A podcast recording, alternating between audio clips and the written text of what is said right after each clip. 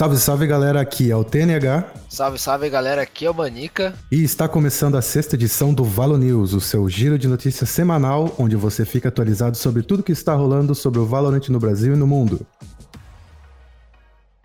Chegou a hora do Valo News, o nosso giro de notícias semanal de Valorant.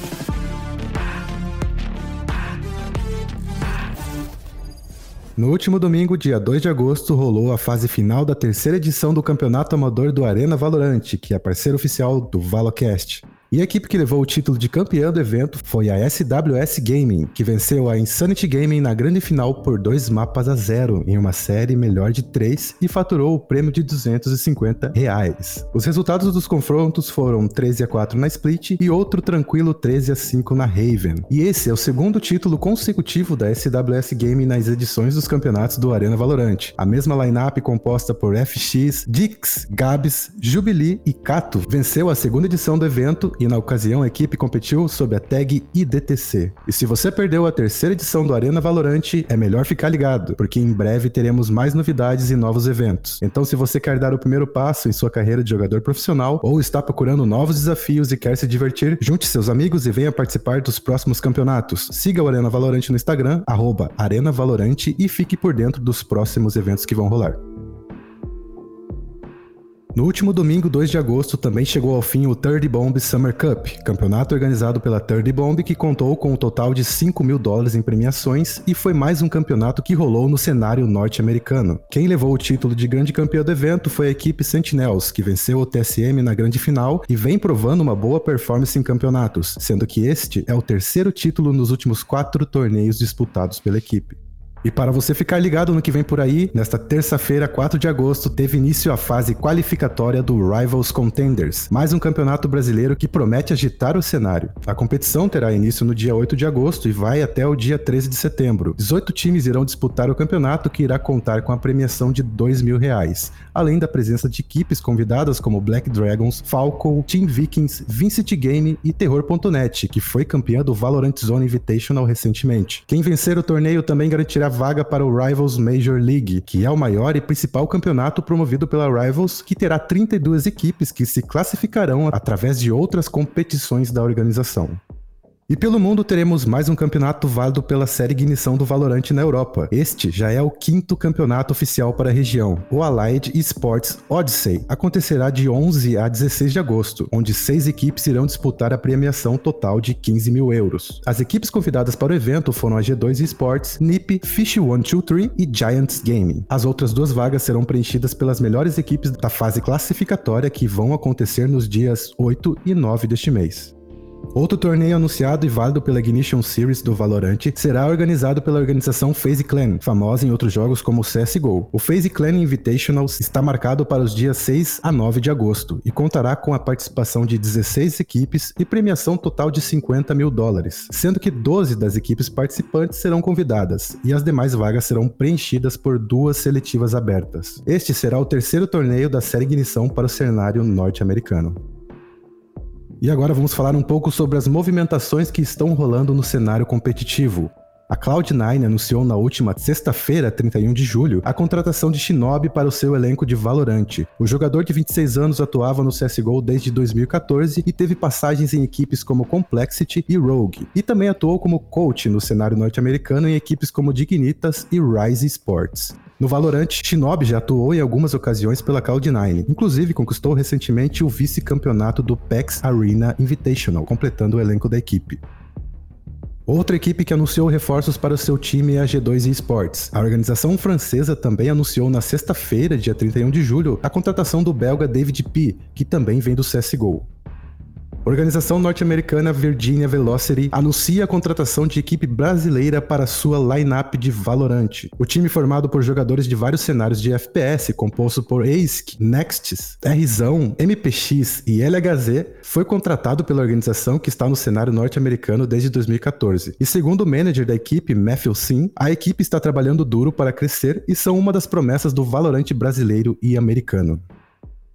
E a Gamelanders, equipe que venceu o Gamers Club Ultimate, único torneio oficial do Valorant no Brasil, e conta com os jogadores FZN, MWZera, Joe, Niang e John, e que também venceu a primeira edição da Copa Hakim, que foi um dos primeiros campeonatos brasileiros de Valorant, foi contratada pela Final Level, um dos maiores hubs de entretenimento gamer do Brasil. A aquisição da equipe faz parte de uma das estratégias da Final Level de investir no cenário competitivo do jogo, e competir nos Estados Unidos pode estar nos planos da organização. Outra equipe que anunciou mudanças na sua lineup é a Team Vikings, que foi a primeira organização brasileira a investir em uma equipe de Valorant. No dia 31 de julho, a organização anunciou a saída de Demo, Dimas e Crio, após resultados não satisfatórios para o time, inclusive no Gamers Club Ultimate. Agora completa o elenco da Vikings os players GTN, Fusari e Denaro. Fusari participou de outras competições como o Brasil Spray Series, enquanto GTN jogou pela Terror.net e cedeu lugar a Alexandre Zizi. Já Denaro fazia parte do elenco da Visit Gaming. Nova atualização para Valorant. O patch 1.05 chegou nesta terça-feira, dia 4 de agosto, trazendo com ele várias novidades, como a chegada do Ato 2, a nova agente Killjoy, um novo passe de batalha, rank de ato, novo modo de jogo, mata-mata, ajustes na agente Raze e várias correções de bug. Agora você poderá jogar com a nova agente Killjoy, ela é do grupo dos Sentinelas e utiliza suas habilidades para conseguir informações ao time. Então não perca tempo e ative o contrato que já está disponível para jogar com essa nova agente alemã. O novo passe de batalha já está disponível, com seu modo gratuito e premium. Agora os cards, skins, chaveiros e sprays estão mais trabalhados e vêm em várias temáticas diferentes. Modo mata-mata irá funcionar da seguinte maneira: serão 10 jogadores, todos contra todos. Primeira pessoa a conseguir 30 bates dentro de 6 minutos vence.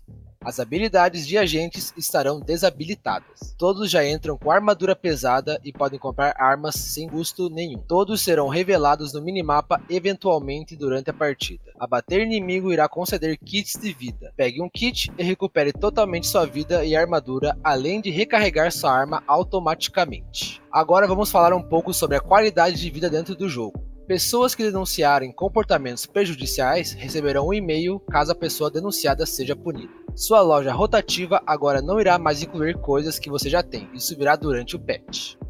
Agora vamos falar sobre algumas correções de bugs. Corrigido um problema que permitia ao Phoenix plantar a Spike fora do ponto de bombe caso ele terminasse de plantar após o fim do renascimento corrigido um erro que fazia com que a visão turva não fosse corretamente aplicada dentro da fumaça da Viper e da parede do Phoenix. Agora, todos no chat são notificados caso alguém ligue o modificador de jogo. Ajustes gerais e moderadores, no modo torneio e modificadores do jogo. Corrigido um erro em que era possível interagir com a interface de seleção de personagem durante a tela de carregamento do stand de tiro. Corrigido um problema visual que fazia com que o saguão reproduzisse uma animação indesejada ao encontrar partida. Entre outros vários vários bugs que você pode conferir no site oficial do Valorant, em playvalorant.com desativação da Raze e da Ascent por bugs após o patch. Durante o dia 4 de agosto, no dia do lançamento do Ato 2, foram encontrados bugs com a agente Raze e o mapa Ascent. Assim, a Riot Games desativou a personagem para fazer correções. Já o mapa Ascent segue desativado até que o hotfix seja implementado. Os problemas encontrados com a agente Raze estavam em relação à queda de quadros quando ela utilizava sua ultimate e também por ela poder utilizá-la duas vezes com o custo de uma. Já o bug encontrado no mapa Ascent, jogadores estavam relatando que em uma determinada parte do mapa, a habilidade torreta da Killjoy estava detectando os inimigos e tentando acertá-los mesmo não tendo visão deles. Riot Games não deu um prazo para correção.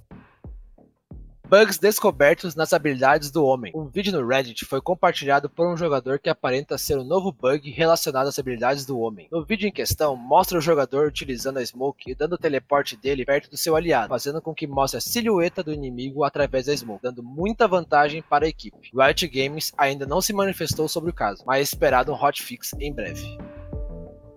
Data do próximo patch de atualizações do Valorant foi divulgada. Em um tweet publicado no perfil oficial do Valorant, a Riot Games anunciou que a data de lançamento do próximo patch, o 1.06, deverá chegar dois dias após a data que estava planejada. Devido às férias de verão da equipe da Riot, o próximo patch será lançado no dia 20 de agosto. Essa atualização pode ser mais uma que trará modificações em alguns agentes do jogo. Um que está no radar da Riot é o agente Cypher. De acordo com Ryan Morello Scott, um dos produtores do jogo, durante uma de suas transmissões na Twitch, ele apontou que Cypher é um dos personagens mais fortes do jogo, além de ser um agente presente em praticamente todas as partidas competitivas. Morello ainda disse que gostaria de encontrar maneiras de mudar parte deste poder, ou fazer nerfs mais inteligentes no agente. Embora não tenha especificado quais seriam essas mudanças, ele afirmou que a equipe vem focando no momento principalmente em mudanças na Sage e no Breach, e que ele também está preocupado com a chegada de Killjoy, por ser uma personagem que adiciona muita estratégia nas partidas, e portanto Cypher poderá sofrer alguns ajustes devido a isso. Ex-jogadores de CSGO dominantes no cenário competitivo de Valorant. Recentemente, a Liquipedia atualizou e revelou em seu site diversos números atualizados sobre o cenário competitivo de Valorant. Na lista feita, é possível destacar que todos os 15 jogadores com maiores premiações acumuladas vieram do CSGO. No topo da lista está o jogador Ardis, jogador da G2, seguido por seus companheiros de time Mixwell, David P e Piff. A lista segue outros jogadores conhecidos do cenário CSGO, como por exemplo Subrosa, Wardell e Scream.